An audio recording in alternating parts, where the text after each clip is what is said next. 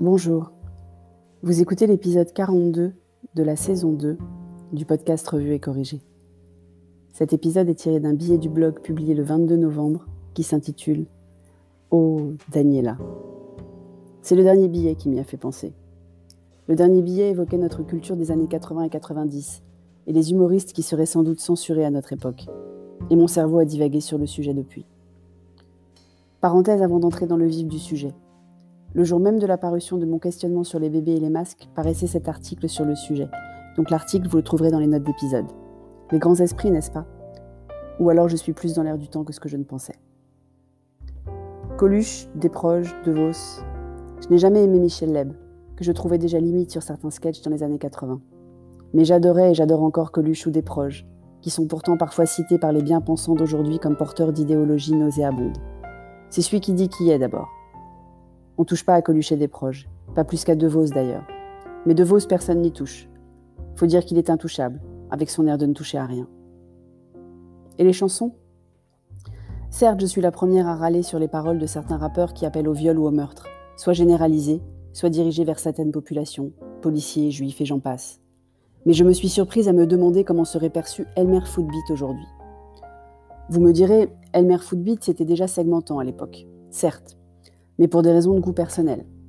On n'a pas vu de féministes dans un talk show demander l'interdiction de diffusion de leurs chansons. On n'a pas entendu de procès de la part de caissière de Leclerc pour diffamation ou atteinte à la dignité. On n'a pas eu des fils de Daniela se précipiter porter plainte pendant les 17 semaines de présence au top 50.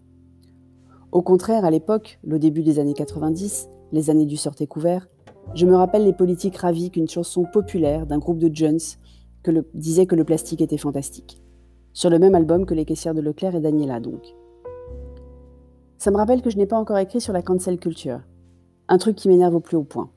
D'abord parce que s'approprier un truc nord-américain dans une culture française, ça ne peut pas bien se passer.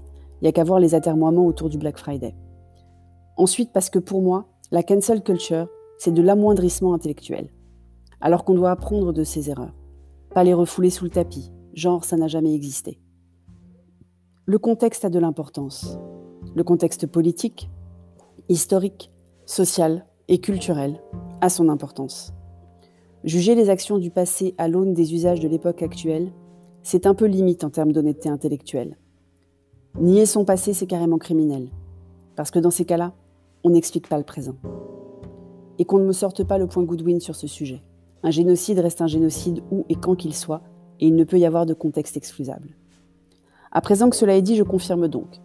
Juger les événements du passé à l'aune de notre présent, c'est nier l'importance de l'évolution. C'est nier la capacité même de l'être humain à s'améliorer. Si on ne voit pas la trajectoire, on ne verra pas la direction dans laquelle on va et on risque de faire du surplace. La nature a horreur du vide et l'être humain de l'immobilisme. Enfin certains êtres humains. D'autres au contraire font tout pour que rien ne change, bloqués au Moyen Âge. Et ce blog a horreur de la page blanche, mais là j'ai un peu tout mélangé. Partir avec des bébés avec masque pour arriver aux extrémistes religieux en passant par Elmer Footbeat, ce n'était pas ce qui était prévu au départ. Même si je sais rarement ce qui est prévu au départ en fait. Ça part un peu dans tous les sens. Une preuve de plus que c'est compliqué dans ma tête en ce moment. Je vous écris comme si je me livrais à une très bonne copine. Heureusement pour elle, en ce moment, j'ai pas le temps d'appeler mes copines. Merci d'avoir écouté.